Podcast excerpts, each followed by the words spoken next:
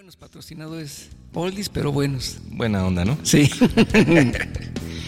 Pues siguiendo la temática de, de esta serie de canciones que les queremos presentar aquí en este humilde podcast, sí.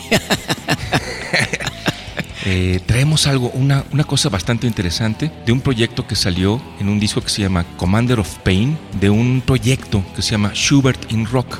Hay muchos eh, músicos invitados, muchos cantantes dentro del grupo, y entre ellos están eh, Mark Storrs de Crocus, pues varios, varios cantantes, incluso también está Jennifer Baten, una gran guitarrista que en la época de los guitarristas solistas eh, dio mucho que hablar. Sí, Y es cómo no. Muy buena guitarrista. Y decidimos tomar una canción de ahí que se llama Empathy, Empatía. Este disco es del 2018 y está Klaus Schubert, que es el, el líder de este proyecto. Está Jeff Scott Soto, viejo conocido nuestro. Sí. Y está Don Aire en el teclado también. Pues, ¿Qué les parece si le escuchamos? Vámonos con. Empathy, del proyecto Schubert in Rock, aquí en Rockomotion.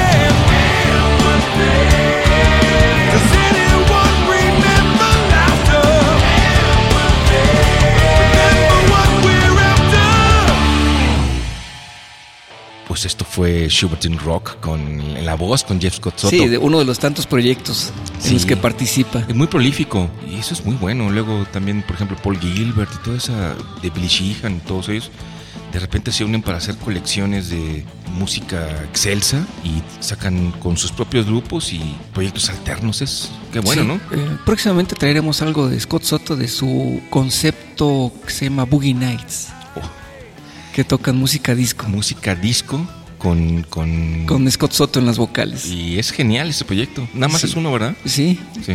No me lo imagino cantando música disco, pero estoy seguro que lo ha de hacer muy bien. sí, como trae el pelo chino, si no se lo deja así, se pone una peluca del African look Sí. y se viste como en la época de la música disco y baila y toda la onda. Algo, algo que yo quisiera hacer un comentario aquí a propósito de esta pieza que acabamos de escuchar es que un músico que ha sido pues parte de muchos de muchos muchas canciones que llevamos todos ya dentro del corazón y que actualmente es el responsable de los teclados con Deep Purple es Don Airey. Don Airey es un gran un gran tecladista, tal vez un, un tecladista que ha pasado pues si no desapercibido sí digamos que no, no se le ha dado el reconocimiento que deberíamos de darle todos, porque ha sido un músico que lo mismo lo ves en el grupo de Michael Schenker, Conoce. que con Whitesnake, que con Ozzy, y bueno, ya desde hace muchos años cuando John Lord, de una manera muy elegante, de una manera muy, pues como no podía ser de otra forma con John Lord, decidió dejar a la banda, él fue el primero en, en proponer a Don Aire como su reemplazo porque sabía que pues el Hammond no iba a quedar en mejores manos que con Don Aire, ¿no?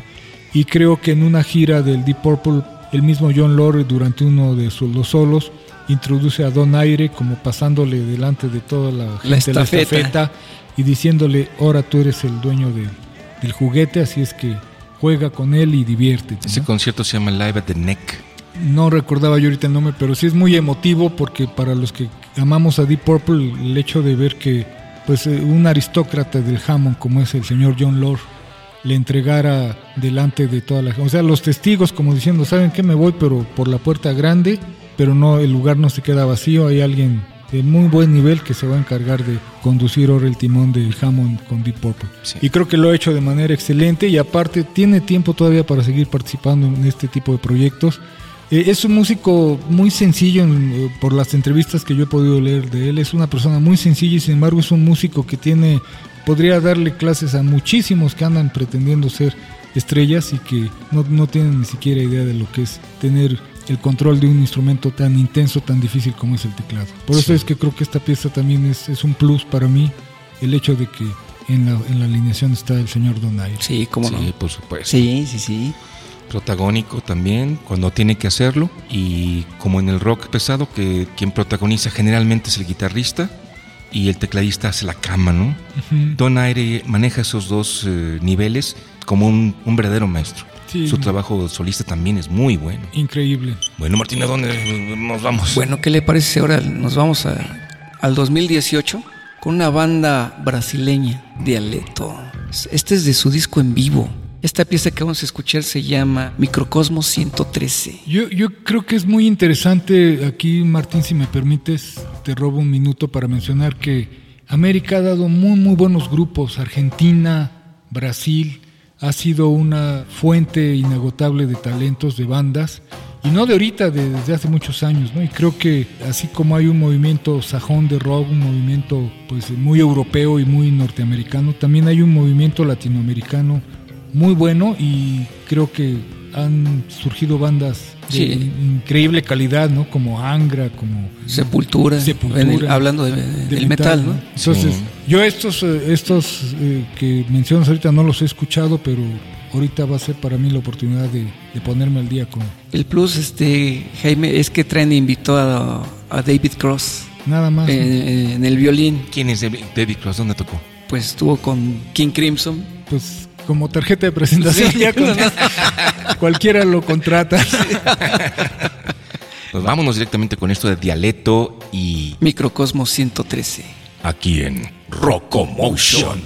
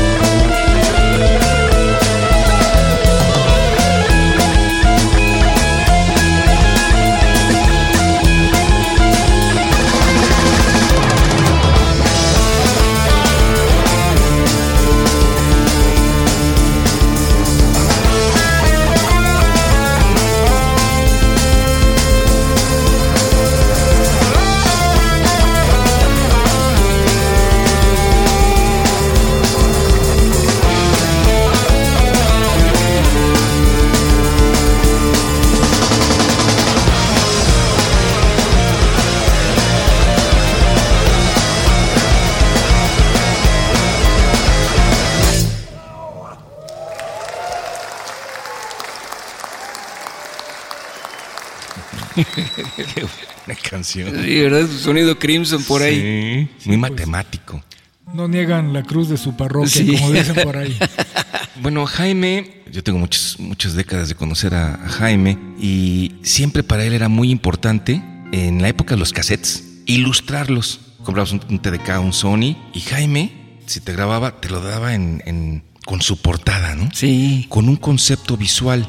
Ahora, por ejemplo, viendo sus discos de La Górgona, las portadas son muy, muy buenas. Infiero que es muy importante para Jaime la cuestión de la, de la imagen. Del arte. Del arte, Más que la imagen, la imagen pertenece al grupo, pero el arte pertenece a la obra. ¿Cuál es tu, tu filosofía acerca de esto, Jaime?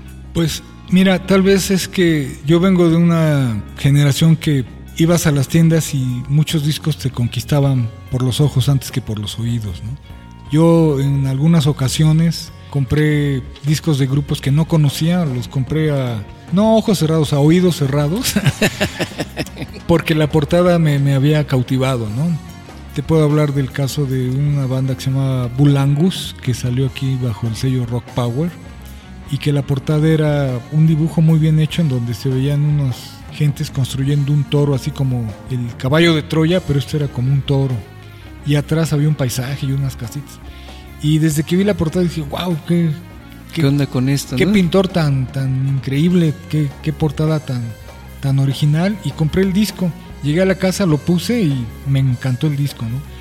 Entonces, eh, pues para mí también era un gusto que cuando grababa yo un cassette para algún amigo, pues en vez de dárselo así, sí le apuntaba los nombres de las piezas del disco que le había copiado, pero siempre me gustaba buscarle algún, alguna foto, algún diseño, alguna ilustración, y pues compraba PRIT y, y decoraba el cassette, porque creo que así pensaba yo, tal vez ingenuamente, que para el amigo que le daba yo el cassette, le iba a ser más fácil identificarlo en su colección.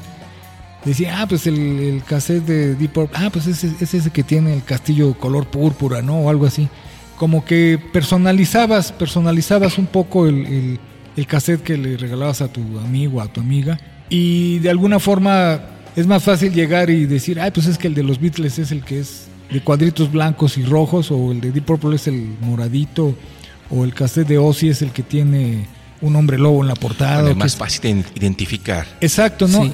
Y aparte para mí creo que la música siempre ha ido muy ligada a, a- a la estética visual, ¿no? Por eso yo creo que los conciertos son tan exitosos porque no nada más vas a escuchar la música, estás viendo cómo hacen la música, cómo la construyen a partir de, del ejercicio físico, ¿no? De estar tocando un, instrumento, de estar eh, cantando, en fin.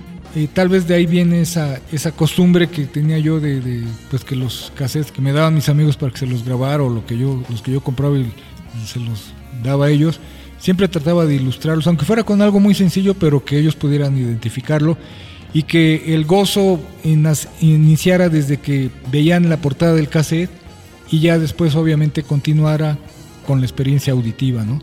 Ahora, eh, contestando al tema de los discos de la Gorgona, pues sí también eh, ese- esa preocupación por mi parte de que un disco, y sobre todo si es un disco que es un trabajo tuyo, tenga una presentación que sea agradable, que, enganche, que, que atrape a, a la persona desde que ves el disco, pues sí, siempre me ha, me ha- me ha interesado que los discos de los grupos en donde he estado cumplan con esta premisa.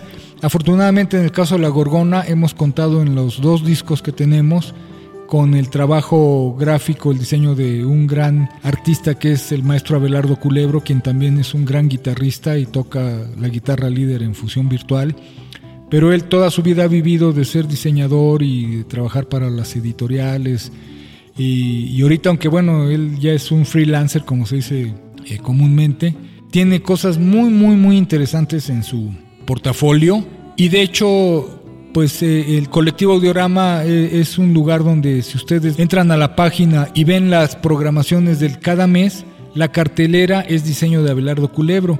Y les soy sincero, hay veces que han puesto comentarios gentes que muchas veces ni van a los conciertos, pero dicen, oigan, qué padres diseños de cartelera tienen el colectivo Diorama, ¿quién los hace? Y pues para nosotros es un orgullo decir, pues es Abelardo Culebro, uno de los músicos que es parte de este concepto, ¿no? Entonces sí, en el caso de la Gorgona te puedo decir con mucho orgullo que pues contamos con la fortuna de que fuera Abelardo Culebro el que diseñara tanto el concepto como el arte gráfico, obviamente basándose en- en la temática de cada disco, pero ahí sí le dijimos, maestro, aquí está la música, escúchala y a ver qué se te ocurre. Y las dos veces quedamos ampliamente y totalmente satisfechos y complacidos. Sí, fíjate que yo recuerdo est- esta parte ya está más que manejada en el arte desde los discos del Retorno de los Brujos. Así es, también pues eh, en, en aquella época, tanto Bonnie, que era el baterista Gabriel Martínez Guzmán, Pepe, eh, José Alejandro Ortiz Galarza y tu servidor, queríamos también pues que la, la reciprocidad entre la música y la portada fuera algo pues balanceado, ¿no? Y también tuvimos la fortuna de contar con muy buenos diseños de Juan Ortiz, creo que se llama el diseñador. No me acuerdo ahorita, es, es un primo de Pepe que también él había estudiado arte y diseño gráfico y él fue el que hizo la hizo la- la- el diseño de las tres portadas de, Yo, yo recuerdo muy bien Sí. el, el primero y el- la reforma. El que es la reforma está muy bien representado lo que es el Sí, esa concepto fue una del idea, disco. de, una idea de Bonnie de hacer un disco sobre la reforma y pues afortunadamente contamos con, con el talento de, de Juan José para, para que nos hiciera ese diseño. Y en el último disco que grabaron los brujos, que fue Los Caminos de la Luz, pues también él, él fue el, el encargado de hacer el, el trabajo. Bueno, pues aquí este tenemos en nuestras manos el, el disco de Él la sí Gorgona. nos trajo un disco. Bueno, pues aprovechando que estamos hablando de- del disco de La Gorgona y aprovechando pues la generosa y cálida acogida que me dan en su estudio Martín y César para participar en este programa, pues me voy a permitir eh, pedirles que pongan eh, una pieza que se llama El Monte Olimpo, que forma parte de este más reciente trabajo de La Gorgona. Todo el disco está basado en lo que es la mitología, el disco se llama Mitos Antiguos, Nuevas Historias. Y en esta pieza pues contamos con la participación de Laura Roa en la voz, una excelente vocalista, Iván Castillo en el bajo, Víctor Manuel Bobadilla en la batería y un servidor en la guitarra y en los teclados. Es una pieza que va creciendo de intensidad y pues habla de, lo que es el, el concepto mitológico del Monte Olimpo, de Zeus, de todo ese tipo de temáticas, pues del panteón mitológico de, de los griegos. Espero que les guste. Claro y que sí. Muchísimas gracias por, por incluirla en la programación de Rocomotion. Creo que es una excelente tribuna para que la Gorgona dé a conocer este trabajo. Gracias de veras. No, al contrario, Jaime, este, pues nos vamos con la Gorgona. Y esto que se llama el Monte Olimpo. Solamente aquí en Rocomotion.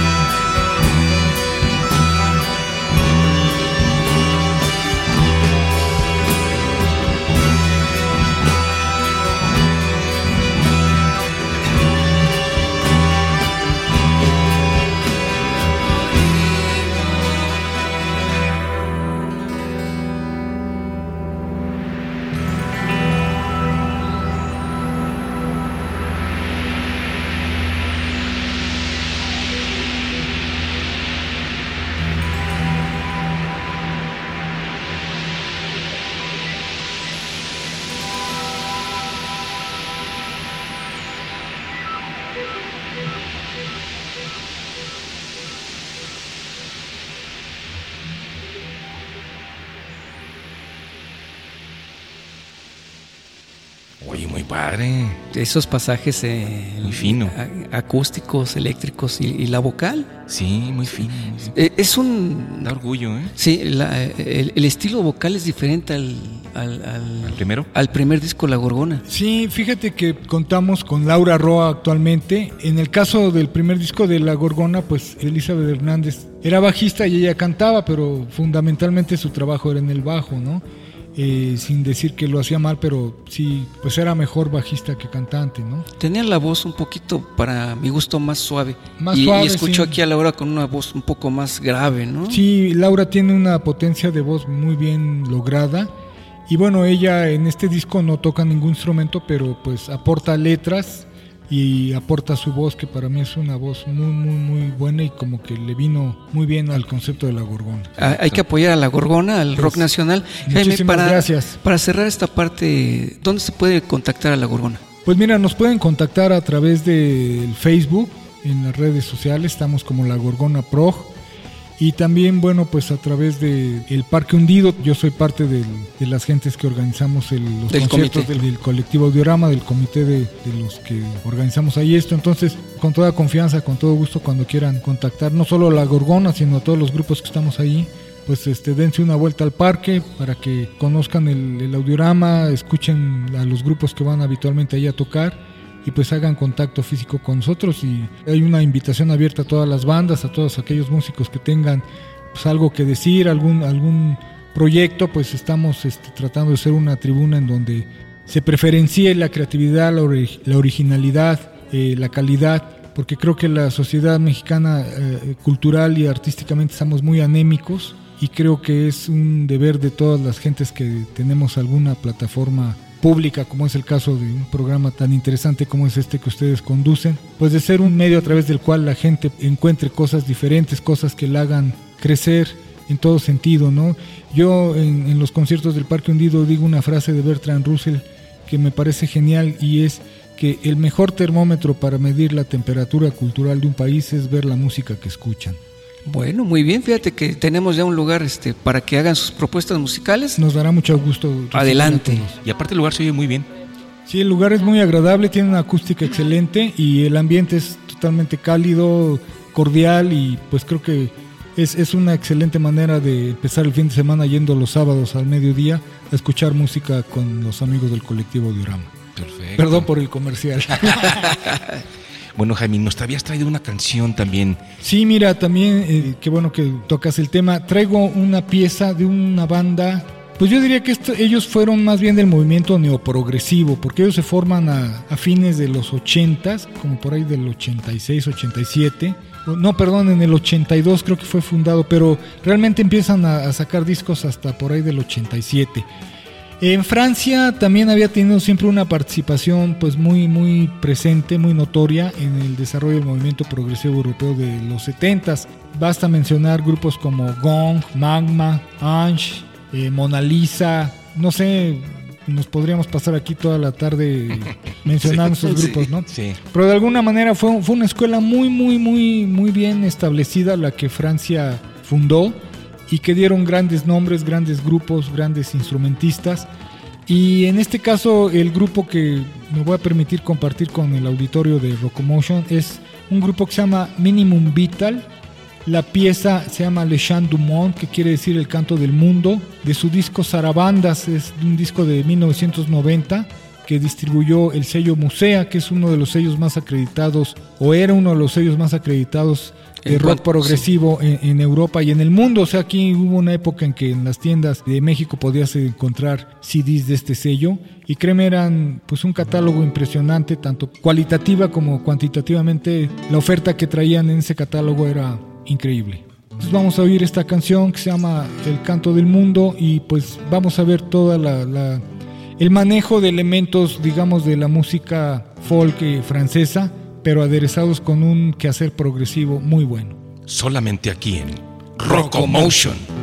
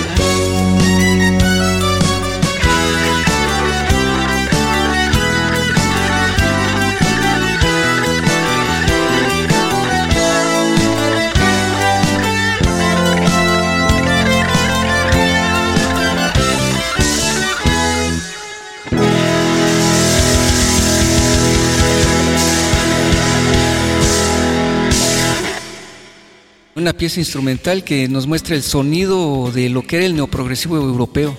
Prácticamente es el proyecto de dos hermanos gemelos, Jean-Luc y Thierry Paysan, que tocan la guitarra y los teclados respectivamente.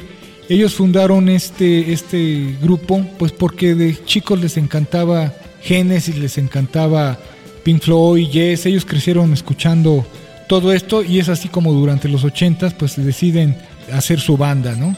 Cabe destacar que después eh, alternaron también con un proyecto que se llama Vital Duo, en donde ellos dos tocan pues todos los instrumentos y se han presentado en algunas de las catedrales y de las iglesias góticas francesas que están acondicionadas como salas de conciertos actualmente. Es un trabajo muy fino porque pues Francia siempre ha sido un país que ha aportado mucho a la cultura musical, ¿no? Sin embargo, no, no se conocen muchos grupos franceses. Desafortunadamente, pues eh, es difícil, digamos, por el, el, idioma, ¿no? Como que aquí en México... Pese a que es una lengua romance. Ah, eh, es una lengua que deberíamos de estar un poco más al tanto, como es el caso del italiano, del, del portugués. Pero si simplemente los grupos españoles, pues nos llega siempre lo más comercial, ¿no? Hay muchos Sí. grupos españoles de progresivo excelentes. Yo me acuerdo que Martín hace muchos años me dio a conocer varias bandas que hasta la fecha siguen siendo de mis favoritas. Un, un disco que me acuerdo que conocí por don Martín Castro fue el de Ciclos de Canarios, una banda de progresivo español increíble. Y lamentablemente aquí en México, aunque somos un país que hablamos el español, pues es- ese tipo de material llegaba muy poco. Sí, es cierto. En el, en el Chopo, que es donde los pudimos conseguir. Sí. Pero bueno, ni modo. ¿Con qué nos vamos, César? Vámonos directamente a 1980. Esto es algo de un guitarrista también, el cual no ha obtenido el reconocimiento que se merece. Es un irlandés que se llama Rory Gallagher. Rory Gallagher empezó en a principios de los 70, finales de los 60 con un proyecto, un trío que se llamaba Taste. Después él despuntó como solista, haciendo muchísimos trabajos. Y bueno, lamentablemente falleció en los 90. Pero aquí traemos una canción en vivo muy buena, rockerona. Se llama Moonchild. Esto es de 1980. Junto con Jerry McAvoy en el bajo, buenísimo bajista. Y Ted McKenna. Que eh, acaba de fallecer. recientemente fallecido, quien fue mejor conocido como baterista de Michael Schenker Group. Así que vámonos a 1980 con esto que se llama Moonchild en vivo, Recordando a Ted McKenna también. aquí en Rocomotion.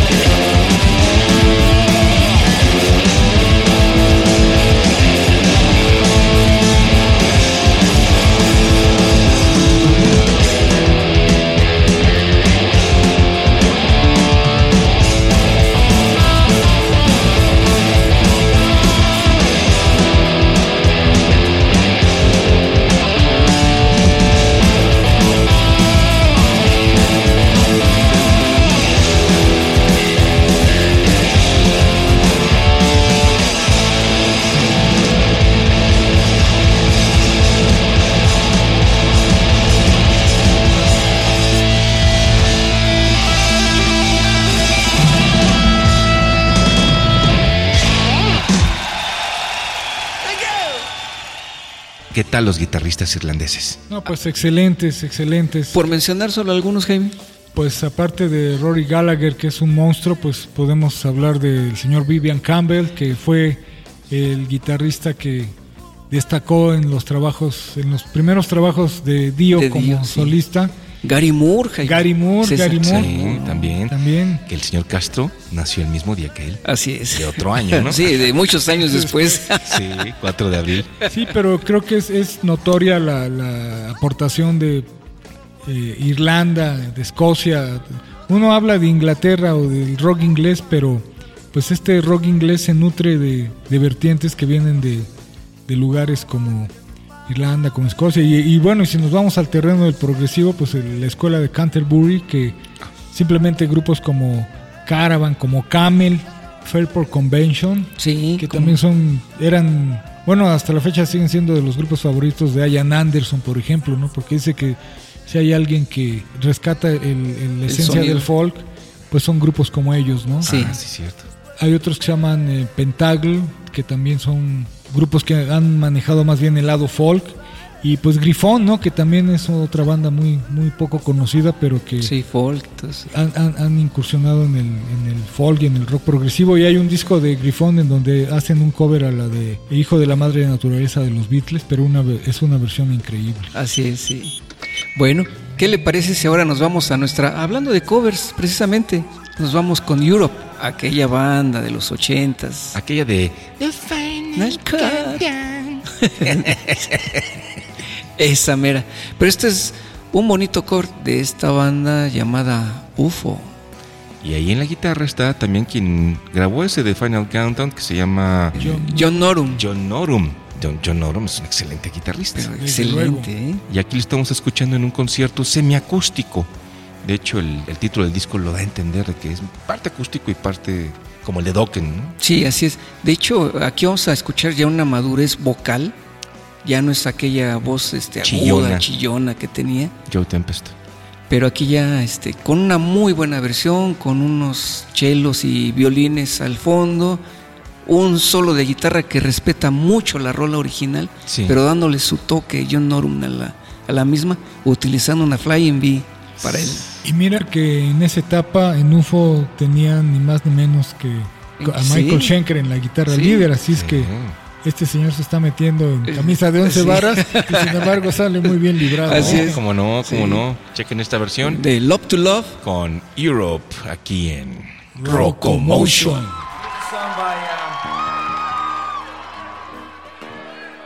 by UFO. It's called Love to. Love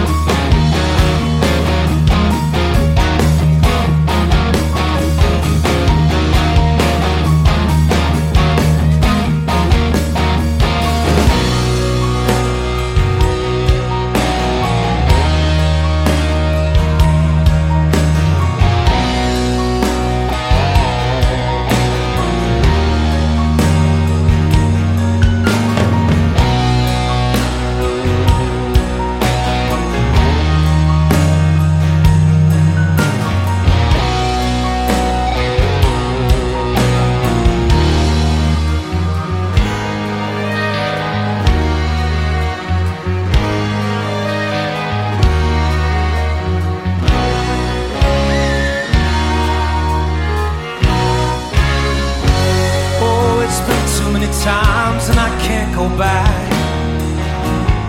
Night bars, guitars, run down motels like shacks.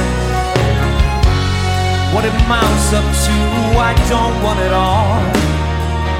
Lost you and I want you today.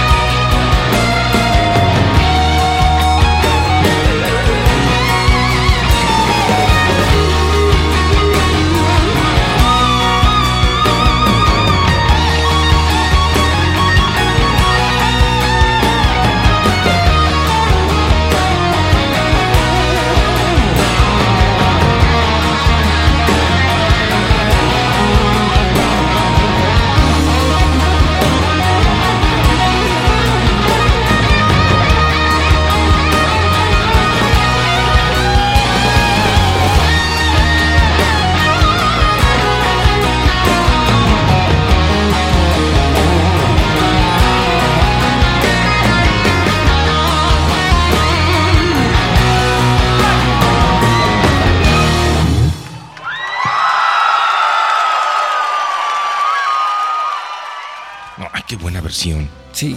Sí, ah, eh, yo creo que Europe siempre fue una banda muy muy fina. Creo que surgieron en un momento en donde pues estaba ya también consolidándose entidades como Asia, ¿no? Que también vendían el ámbito progresivo, pero estaban tratando de incursionar un poco en el terreno pop, en el terreno comercial.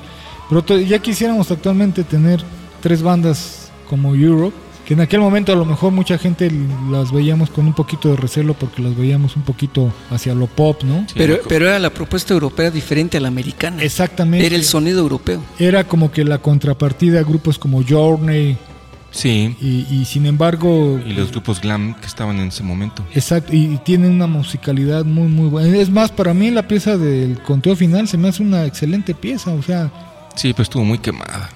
La, la chotearon mucho, ¿no? Pasó como que lo que pasó con lo de Only Time Will Tell de Asia, También. que lo usaban hasta para los comerciales de un perfume, ¿no?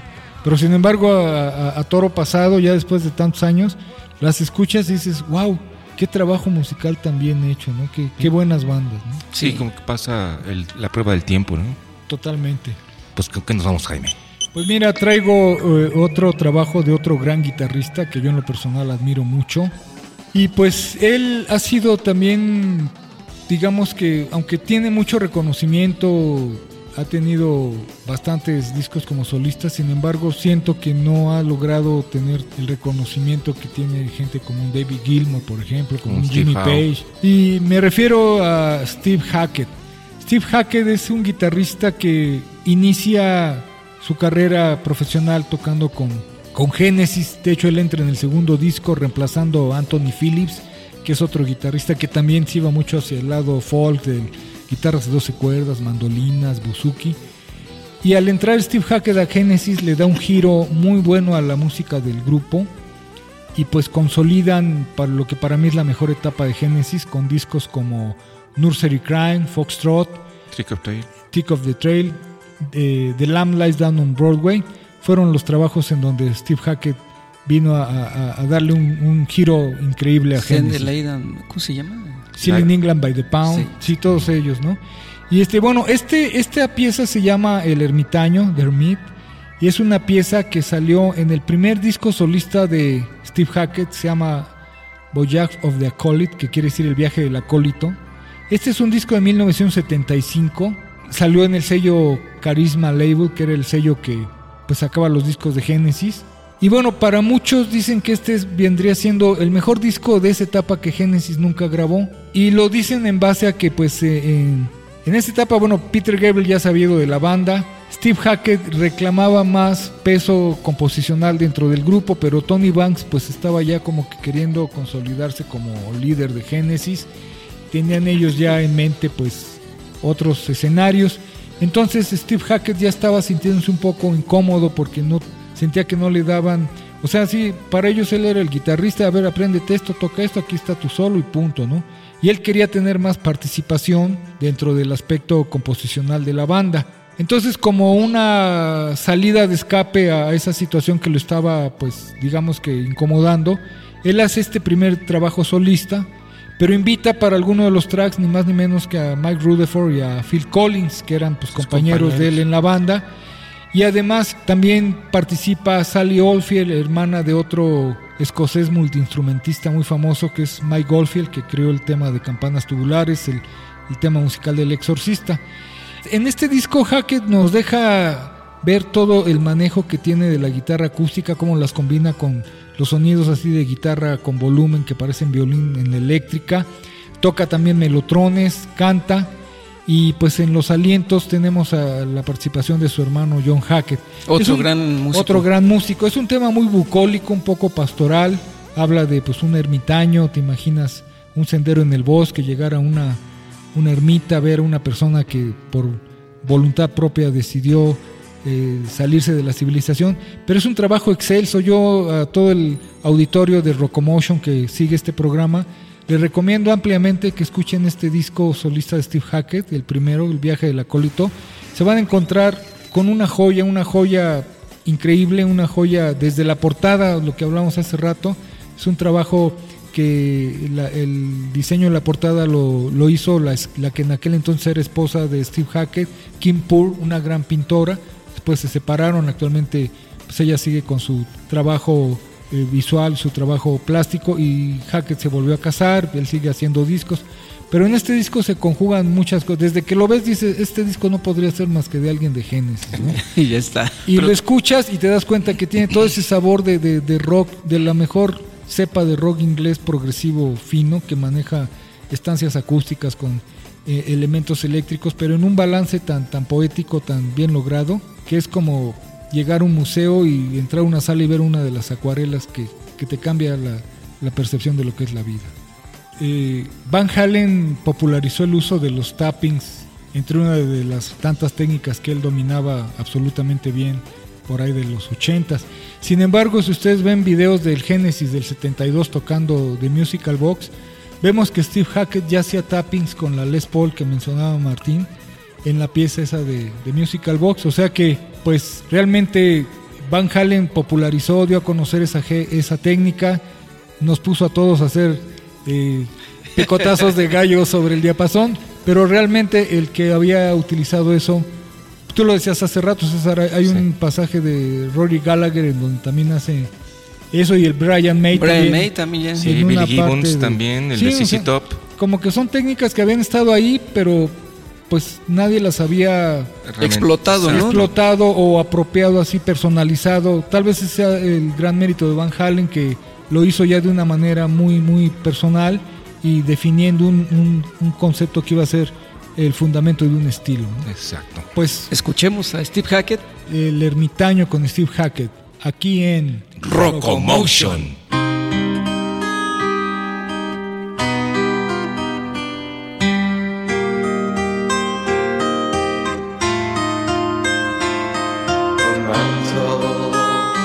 of attainment weighs heavy on his shoulders,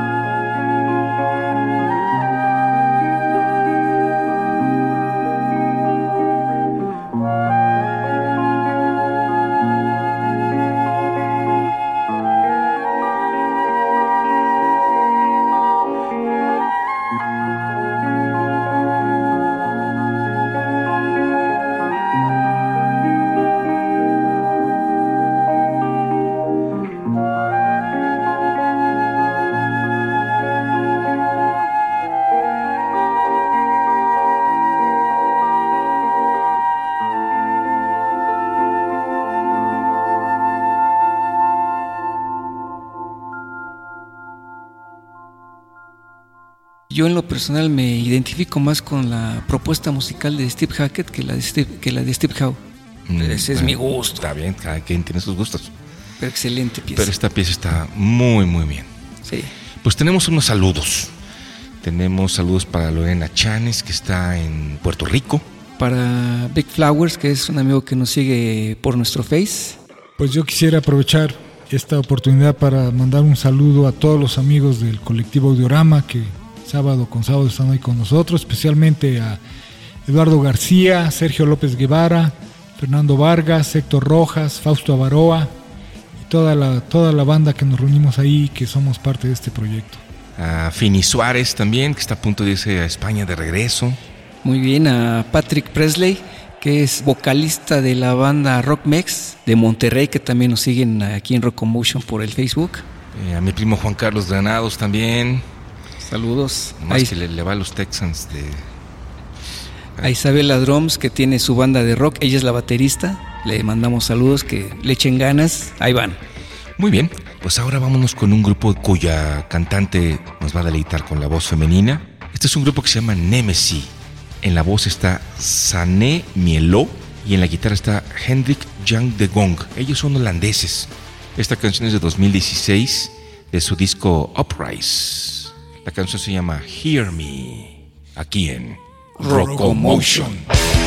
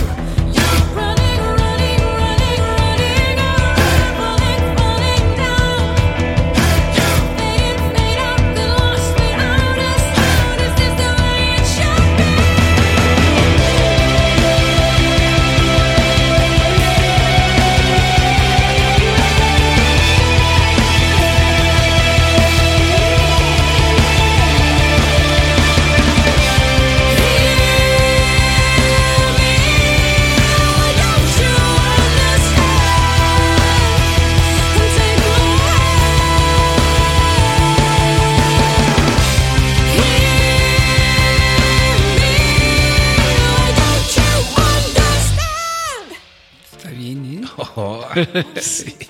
Buenas Excelente vocales. pieza. Sí, buena vocal, ¿eh? Sí, es un proyecto interesante dentro de los eh, proyectos actuales que traen la, la mujer em, como imagen frontal. En vivo han de sonar más pesadones, Sí. ¿sí? no tienen discos en vivo. Tienen varios discos, pero no tienen discos en vivo. Bueno, a menos que hayan sacado ya algo. Un- una cosa muy interesante es que cada vez las gentes dan más atención al trabajo musical de la mujer dentro de lo que es el ámbito del rock y nada más al aspecto decorativo, ¿no?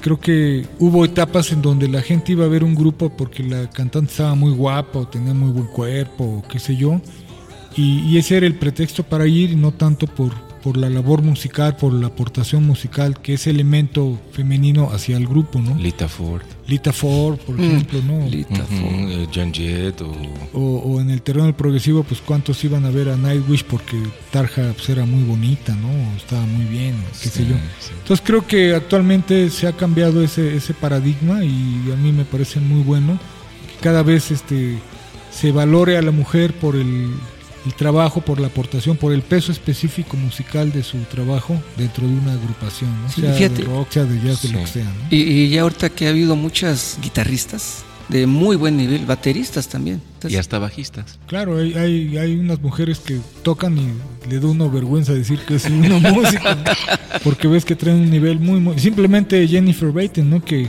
yo tuve la oportunidad de verla aquí una vez en el Teatro Metropolitan como segunda guitarrista, nada más ni nada menos que el señor Jeff Beck. Venía en la banda de Jeff Beck. Y la señora hizo un trabajo impresionante, ya para que Jeff Beck traiga a, a un- bueno, y actualmente trae una bajista en, en- en su grupo. Sí. Ya no es esta niña tal Ah, ya no. No, eh, ella es la con la que grabó el video que hace el solo la de durante la pieza de Cause We Ended as Lovers y que se volvió famosísima porque parece risitos de oro tocando el bajo, Sí, sí. pero la niña toca monstruosa. Nora trae otra bajista que creo que era la bajista de Prince. También una, una Ah. chica, una chica de raza negra, pero que toca impresionante. Y mira que Jeff Beck nunca, nunca ha traído malos músicos en sus bandas, ¿no? Entonces el nada. hecho de que gente como ellas o como Jennifer Baten hayan sido parte de, de la banda de este legendario guitarrista, te habla del peso tan, tan importante que tiene la mujer en, en el contexto de los grupos de rock y de jazz y de Sí. folk y todo. ¿no? De entrada, una de las cosas que ganamos con el protagonismo de las mujeres en el rock es la multiplicación de las opciones. Claro. Entonces aquí lo hemos visto también y, y ya estamos, estamos encantados. Nada más que sí hay que irlo dosificando poco a poco porque ya actualmente son muchas bandas. Sí, Sí, es difícil dar a conocer el trabajo de, de tanta tanto elemento femenino que están incursionando, pero qué bueno que plataformas como Rocomotion estén haciendo esta labor, aunque sea de poquito a poco, porque creo que es muy muy necesario que la mujer tenga igualdad de exposición en el terreno del arte como lo tiene el hombre. ¿no? Así es. así es. Pues bueno, pues muchas gracias por habernos escuchado, dedicarle un tiempo a, a escuchar Rocomotion. Y que nos sigan en nuestras redes sociales, Es eh, arroba Rocomotion MX en Facebook, y en iVox también tenemos nuestro canal donde está los 26 podcasts que hasta la fecha Ma- llevamos. más las cápsulas que ponemos ahí con sugerencias para que busquen discos, si los ven, agárrenlos, Agárrenlos. o libros, revistas de alto nivel. Y por último, agradecer a Jaime que nos haya acompañado en este programa. Sí, Al, al contrario, para mí ha sido un honor estar aquí con ustedes, compartir este momento musical y aparte de darles las gracias por la invitación, quiero felicitarlos por la excelente labor que están haciendo de difundir toda esta música, recuperar cosas del pasado, mostrar cosas del presente y sobre todo ofrecer una alternativa diferente para que los oídos, sobre todo de los jóvenes melómanos, pues crezcan y, se nutran de cosas más sustanciosas. Es una excelente labor la de Rocomotion y ojalá y sigan adelante y ojalá y podamos estar presentes en un tercer, cuarto, quinto, sexto y hasta un décimo aniversario. No, sí, Con claro que sí, gusto, Jaime, con Que gusto. No la Gracias. última, no va a ser la Y última. felicitaciones sinceras. Muchas gracias. Así que pues muchas gracias. Esto fue Rocomotion. Y nos despedimos con esta banda americana de rock progresivo de su disco de 1999, Presence of Mind. La pieza se llama State y la banda se llama Tiles. Oh, pues vámonos, señor Castro. Vámonos. Solamente aquí en Rocomotion.